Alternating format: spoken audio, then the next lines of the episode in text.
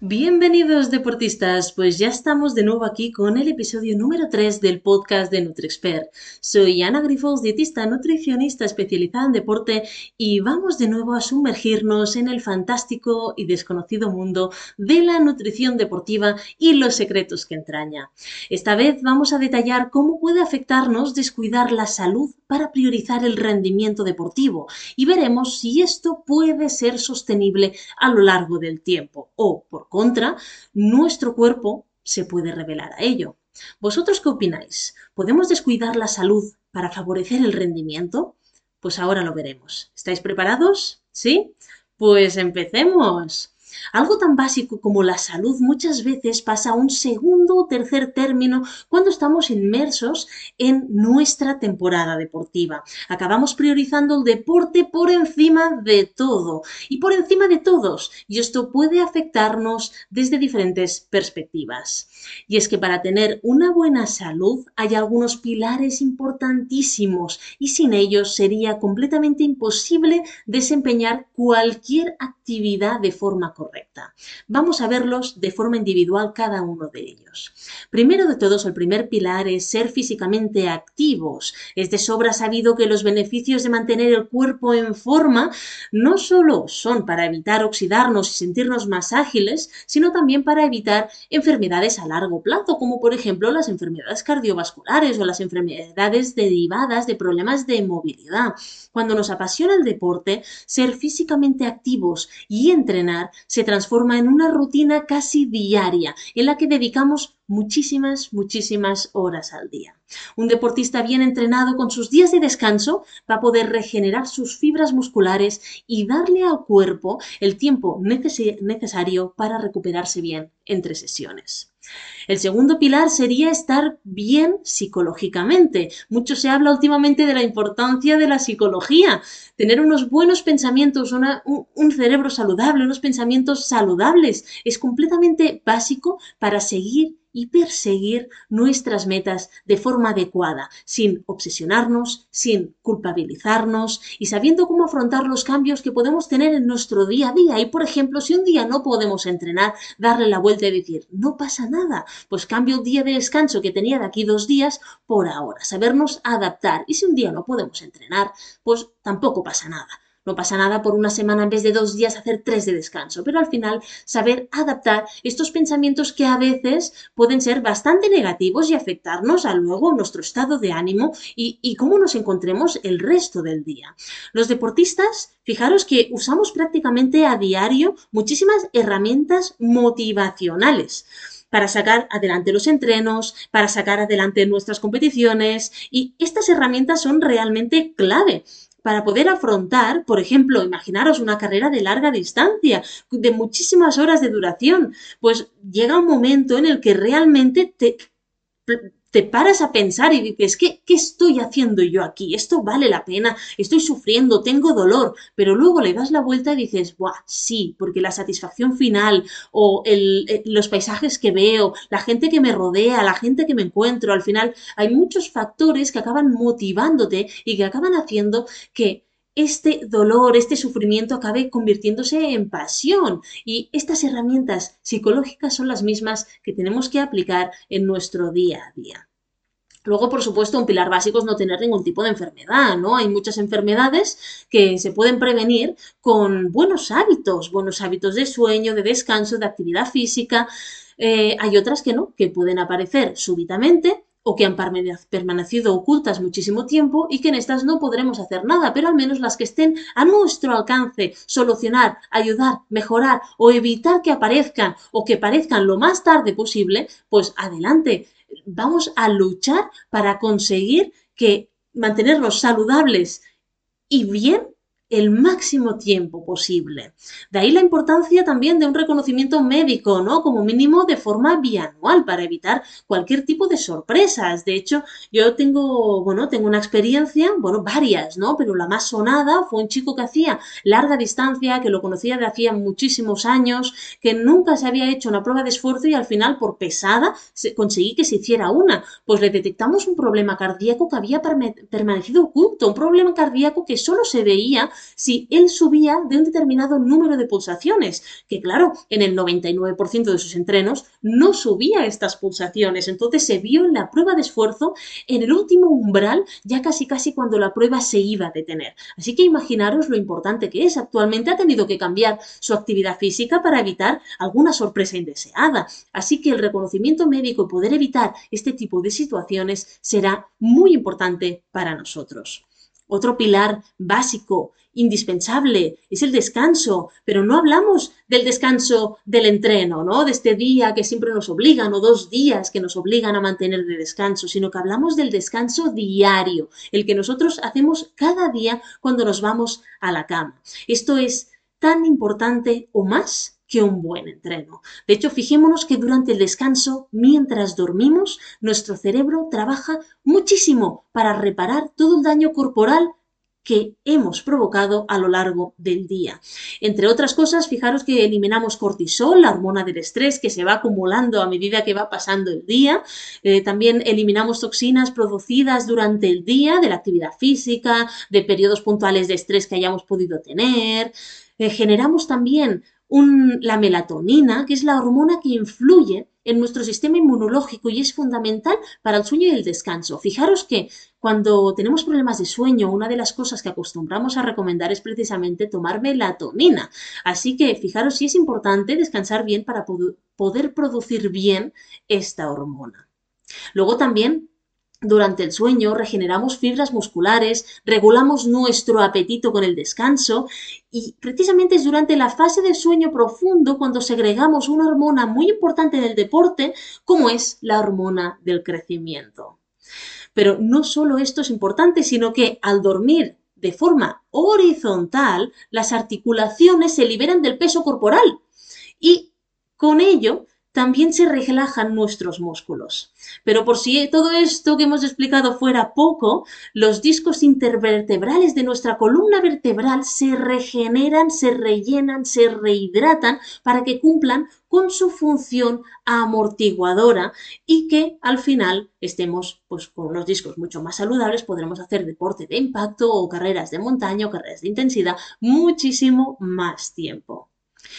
Pero ahora vamos al pilar que a nosotros nos interesa, que es el pilar de la alimentación. He dejado este pilar tan importante para el final, pero eso no significa que sea menos importante que los demás pilares. Todos ellos entre sí se equilibran y realmente si uno falla, o priorizamos uno por encima de los otros, acabaremos viendo que ese círculo final, este pez que se muerde la cola, falla completamente. Empieza fallando por un pie, pero falla todo. Esto es como un trípode, ¿no? Si le quitas una pata, pues se cae, no puede sujetarse. Pues esto es lo que ocurre con nuestro cuerpo. Si le quitamos uno de estos pilares, acaba fallando todo tarde o temprano. Así que yo siempre realmente les digo a mis pupilos que la alimentación es la gasolina de su día a día y la base del rendimiento en su deporte, y es así, lo creo y es así. Y de hecho, si nos falla un solo nutriente, fijaros que hay muchísimos, pero si nos falla, falla uno solo, podemos afectar realmente a todo nuestro cuerpo y por supuesto a todo nuestro rendimiento. Si nuestro sistema corporal falla, falla por supuesto, pues cómo afrontemos el entreno. Nos podemos sentir cansados, podemos lesionarnos, pueden aparecer calambres, pueden pasar muchísimas cosas. Y al final, bueno, pongamos un ejemplo, ¿no? De todo ello, pongamos un ejemplo en una vitamina, la vitamina D. Sabiendo que el 90% de la población mediterránea tiene déficit de vitamina D. Pues bien, si falla la vitamina D, podemos afectar a la absorción de calcio, ya que van relacionadas. La vitamina D ayuda a la absorción del calcio. Por lo tanto, eso afectará directamente a nuestra calidad ósea y podrá aumentar nuestro riesgo de fractura. Si somos mujeres y estamos llegando a la menopausia, aún será peor porque podemos tener una osteoporosis temprana. Y fijaros que estamos hablando solamente de una vitamina de las muchas que hay. Si ponemos el ejemplo en un mineral, como por ejemplo, como podría ser un déficit de, de hierro, muy común en deportistas, pues puede acabar afectando a nuestras sensaciones corporales con un estado de fatiga, irritabilidad, de cansancio, de sueño constante, fijaros que acabamos mm, y acabamos durmiendo muchas horas, pero ninguna sirve para descansar completamente. Un déficit de hierro realmente es muy duro en un deportista porque nunca acaba de sentirse recuperado ni bien corporalmente.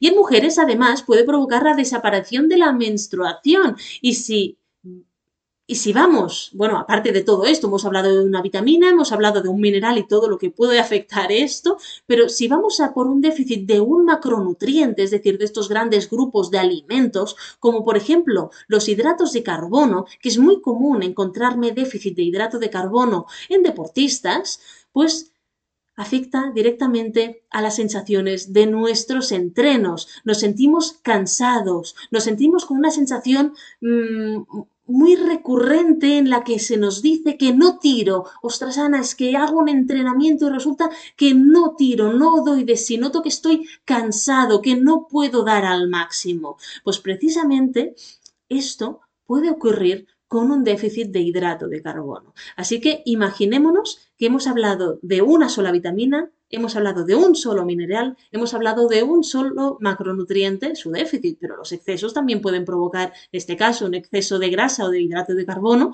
pues también puede provocar un aumento de la acumulación de grasa donde no queramos que nos aumente, ¿vale? Por ejemplo, si nosotros tenemos también, hablando de déficits, pues un déficit en otro macronutriente como pueden ser las grasas, podemos afectar directamente a la absorción de algunas vitaminas liposolubles, porque hay vitaminas hidrosolubles que se absorben con agua y hay vitaminas liposolubles que se absorben por grasa. Entonces, ¿qué ocurre? Que nosotros una vitamina que se absorba con grasas, si no la tomamos junto a las grasas, no se va a absorber. Ese es el caso de la vitamina D. Cuando nosotros tenemos un déficit de vitamina D y el médico nos da un suplemento de vitamina D y nosotros, como de forma común se recomienda todo en ayunas, ¿no? Pues la tomamos con agua en ayunas no tenemos nada en el estómago, por lo tanto no hay grasa en el estómago, esta vitamina D no se va a absorber.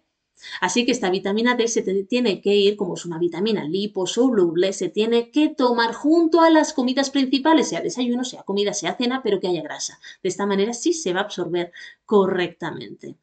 Así que imaginémonos, o sea, ahora estamos hablando de un macronutriente que el déficit de este macronutriente puede afectar directamente a la absorción de una vitamina que hemos hablado anteriormente. Fijaros que volvemos otra vez a ese pez que se muerde la cola, ¿vale? Entonces, vamos a ver eh, qué más puede afectar una, un déficit de grasas en nuestra alimentación o en nuestro cuerpo. Pues puede afectar directamente a la producción de hormonas sexuales. Así que esto no solamente afectará a nuestro rendimiento físico, sino también a nuestra libido, pudiendo incluso provocar infertilidad en los dos sexos y en mujeres además la desaparición de la menstruación. Hay muchas mujeres deportistas, sobre todo de élite, en las que les baila la menstruación o no les aparece durante muchísimos meses o años. Esto realmente es una condición que tiene que estar vigilada por médico, por ginecólogo y por dietista nutricionista deportivo para conseguir corregirlo lo antes posible o al menos provocar que vuelva a la menstruación lo antes posible. Pero en las mujeres esto es un estado que se ve, porque desaparece la menstruación, es un estado de alerta, pero en hombres también puede ocurrir. Entonces en hombres lo que se mira muchas veces es la cantidad de estrógenos y de testosterona que tienen para ver si están afectando también a las hormonas sexuales masculinas y de esta manera también ver si pueden afectar negativamente a su rendimiento de alguna manera. Otro macronutriente para mí, aunque científicamente no se considera como tal, pero yo sí lo considero en el deportista como un macronutriente muy importante, realmente es el agua. Eh, un déficit de líquido afecta directamente a nuestro rendimiento deportivo y puede provocar la aparición de calambres musculares, ya que fijaros que nuestro cuerpo, cuando somos adultos, pues es un 60% agua, ¿no? Se dice, pues bien, ese agua corporal Fijémonos que nuestros músculos están formados de un 75% de agua, así que la mayor parte de este agua corporal estará almacenado en nuestros músculos, por lo que si nosotros tenemos una mayor deshidratación, afectaremos directamente a nuestra masa muscular y por lo tanto, ¿qué es lo que va a pasar? Que va a aumentar nuestro riesgo de lesión. Además, también fijaros que a partir de un 2% de pérdida de líquido corporal se empieza a afectar directamente al rendimiento, se ve una bajada del rendimiento y a partir de un 3% de una pérdida de peso corporal en base al líquido es, eh, pueden aparecer calambres. Un 2% de peso corporal sería 1,2 kg en una persona de 60 kilos, un kilo 400 en una persona de 70 y un 3% sería, bueno, pues un kilo 800 en una persona de 60 kilos y 2 kilos 100 en una persona de 70 kilos. Imaginaros, o sea, al final esto siempre es un valor que seguro que en algún entreno hemos visto que nosotros hemos perdido. Así que realmente eh, todo es muy importante y hablando también de los líquidos, que casi se me olvida una parte muy importante, es que fijaros que el líquido también es de lo que está constituido nuestra sangre. Entonces, si nosotros nos deshidratamos, esta sangre también se espesa, por lo que habrá un menor intercambio de nutrientes y oxígeno entre nuestra sangre, nuestros músculos y nuestros órganos por lo que esto también afectará directamente al rendimiento deportivo. Imaginaros lo importante que es la alimentación en el rendimiento deportivo y en cómo nos sintamos nosotros en nuestro día a día. Realmente hay una correlación muy, muy interesante y que con este breve espacio de tiempo quiero que os deis cuenta de ello.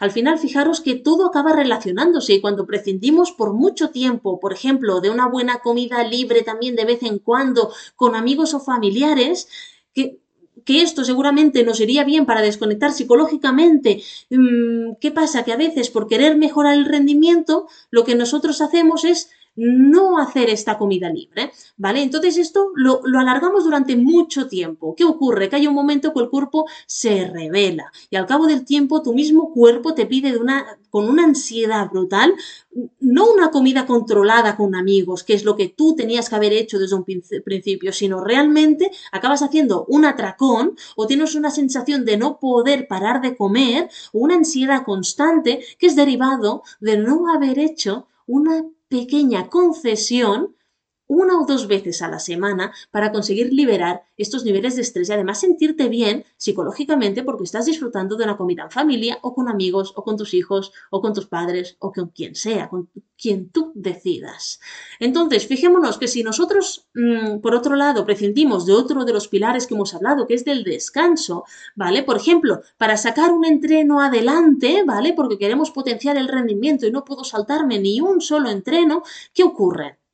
Pues ocurre que con el tiempo tu cuerpo no puede regenerarse ni crear nuevas fibras musculares, ni eliminar toxinas, ni eliminar elementos inflamatorios y acabamos teniendo una sobrecarga corporal, pero también que va directamente relacionado a una sobrecarga en nuestros propios órganos. ¿Por qué? Porque el cuerpo no puede desintoxicarse por sí mismo ni regenerarse, entonces pues va acumulando todo esto, lo que aumentará directamente el riesgo de lesiones, pero también bajará directamente nuestra inmunidad se inmunodeprimirá. Así que realmente estamos afectando a todos los niveles y además eh, los niveles de ansiedad van a subir de una forma espectacular. Fijaros que al final todo esto mm, va a ir ligado, prescindir del descanso va a ir ligado a lesiones, a la baja inmunidad, vamos a ser más propensos a tener pues eh, cualquier tipo de enfermedad, de resfriado, de, bueno, de gripe o de virus, pero también vamos a tener un riesgo elevado a modificaciones indeseables de la composición nuestra corporal, ya que los niveles aumentados de cortisol, que es la hormona de estrés que eliminamos durante el sueño reparador, entonces de forma prolongada puede hacer que con el tiempo vayamos almacenando sin quererlo y sin desearlo grasas en nuestro cuerpo. Así que realmente estaremos perjudicando no solamente al rendimiento, sino a nuestra composición corporal. Otro ejemplo sería el hecho de negarnos a hacer un reconocimiento médico periódico, ¿vale? Lo que podría ocultar pues estos posibles problemas, como el ejemplo que os he puesto antes, y esto directamente va a afectar a nuestro rendimiento, pero también a nuestra salud y a nuestra integridad física. Así que desde aquí apoyamos firmemente a que al menos, pues esto, una vez al año, una vez cada dos años, pasemos por un médico deportivo que nos haga una buena prueba de esfuerzo, un buen reconocimiento médico para evitar cualquier tipo de sustos y al menos que pues diciendo y al menos yo los deberes los he hecho bien y sé que físicamente mi corazón, mi, mi todo está preparado para hacer el deporte que quiero hacer. Luego ya, por último, vamos a destacar que realmente si no conseguimos este equilibrio con el entrenamiento, con el descanso, con la alimentación, dándonos estos días libres de entreno, estos días libres de la comida, el cuerpo acaba fatigándose y tu cerebro también. Realmente mm, de esta manera no podemos adaptarnos a los cambios ni mejorar y realmente estamos aumentando estos riesgos de lesión y de ponernos enfermos. Llega un momento en el que el cuerpo dice ya no puedo más y la única manera que tiene de hacértelo ver es poniéndose enfermo. Y entonces es cuando de repente viene una gripe y dices, ¿cómo puede ser que esté con una gripe si es verano? Pues estás con una gripe, hijo mío, hija mía, porque realmente no te has cuidado, no te has cuidado y le has exigido más a tu cuerpo sin tener en cuenta todos los pilares fundamentales para tener una buena salud y por lo tanto para tener un buen rendimiento. Al fin y al cabo, fijémonos que todo está yendo de la mano. Sí que es verdad que podemos prescindir de un aspecto o de otro aspecto en un momento puntual, como por ejemplo, pues los 7-10 días previos a la competición, que tenemos que ser muy estrictos con la alimentación, vale, de acuerdo, pero nunca, nunca, de forma constante y crónica, ya que las consecuencias no, no solo son un estancamiento del rendimiento, sino un, un riesgo para nuestra salud a largo plazo. No el hecho de ser deportistas, simplemente por ser deportistas, nos salva de tener enfermedades y lesiones. Hay enfermedades silenciosas que se sufren cuando no vigilamos la salud desde todos estos puntos de vista posible y realmente está en nuestra mano poder hacerlo a partir de ahora que lo sabemos. Así que siempre digo que es importante cuidarnos, pero también tener nuestros momentos de exceso. Exceso con, porque por ejemplo con la alimentación estricta, ¿no? Al final se convierte, yo lo, yo lo comparo mucho cuando estamos muy focalizados con la alimentación y somos demasiado estrictos, es como una cárcel. Ya puede ser una cárcel muy saludable, pero, pero será una cárcel igual, ¿no?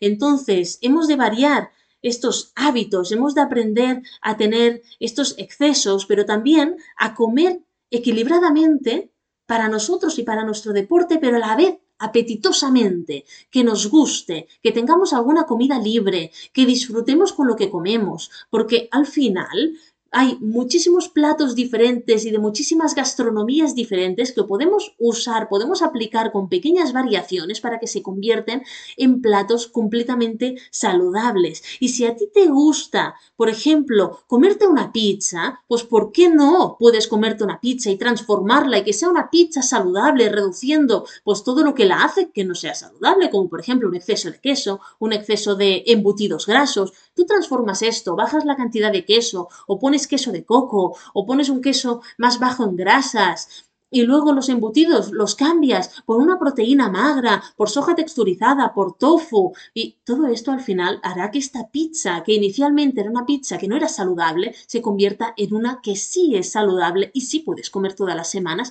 sin que sea un exceso, sino que has transformado un plato que te apetecía en un plato saludable. Lo mismo ocurre con las hamburguesas. Tú puedes hacer en casa una hamburguesa saludable, simplemente ten en cuenta la calidad de la proteína que usas, el pan que usas, hay panes de hamburguesas hechos en, panaderías que los hacen artesanalmente con masa madre, con harinas diferentes y luego dentro de la hamburguesa, en vez de poner las típicas salsas, mayonesa y tal, le pones, oye, pues unas planchas de calabacín, un, un poco de lechuga, un poco de rúcula, tomate también así a la plancha que queda muy rico, unos espárragos por encima, un poquito de mostaza, pam, ya tienes una hamburguesa súper apetitosa. Y si quieres añadirle patatas fritas, hazlas, pero hazlas al horno o a la air fryer y verás qué bien qué plato más saludable, apetitoso, que puedes comer todas las, semanas y además que te gusta y no entra en ese exceso que siempre os digo que es adecuado hacer a lo largo de la semana. Este día o dos en los que estas ingestas, ¿no? Una o dos ingestas a la semana sean completamente libres.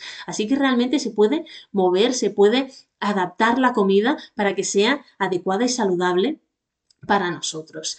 Así que deportistas, tras toda esta explicación, puedo deciros que quizá haya quien priorice el rendimiento por encima de la salud. Pero al fin y al cabo eso va a ser sostenible durante pocos días o pocas semanas. El cuerpo acabará dándonos alguna señal realmente para cuidarlo, sea en forma de lesión, sea en forma de enfermedad, sea en forma de encostipado o incluso de bajada de defensas, como hemos dicho, o de desmotivación y fatiga. Que lo peor que le puede pasar a un deportista es que acabe diciendo, ¿qué hago? En todos los entrenos. ¿Qué estoy haciendo yo aquí? ¿Por qué corro? ¿Por qué está este aquí al lado también sudando conmigo? ¿Sabes? Pues esto es lo peor que le puede pasar a un deportista, porque los deportistas, si algo nos mueve precisamente, es la pasión con la que hacemos deporte, la ilusión con la que ponemos en la que ponemos todos nuestros esfuerzos en ese entrenamiento para poder llegar a esa competición y sufrir lo menos posible, si es posible. Entonces, realmente eh, siempre tenemos que intentar buscar la salud y ese equilibrio en todos estos aspectos que hemos hablado para luego encontrar con esto el máximo rendimiento posible para cada uno de nosotros. Así que ahora sí, deportistas, es hora de ir acabando. Espero que esta información os haya sido súper útil y poder veros en el próximo episodio, que además irá dedicado al IMC o índice de masa corporal y a la composición corporal que debe tener un deportista. Así que nada, si tenéis más dudas sobre nutrición deportiva o queréis un asesoramiento individualizado, ya sabéis, no dudéis en poneros en contacto con nosotros en info.nutrexpert.com, visitar nuestra web o nuestras redes sociales, sea bien en arroba NutriExpert o en la mía propia arroba Anagrifols.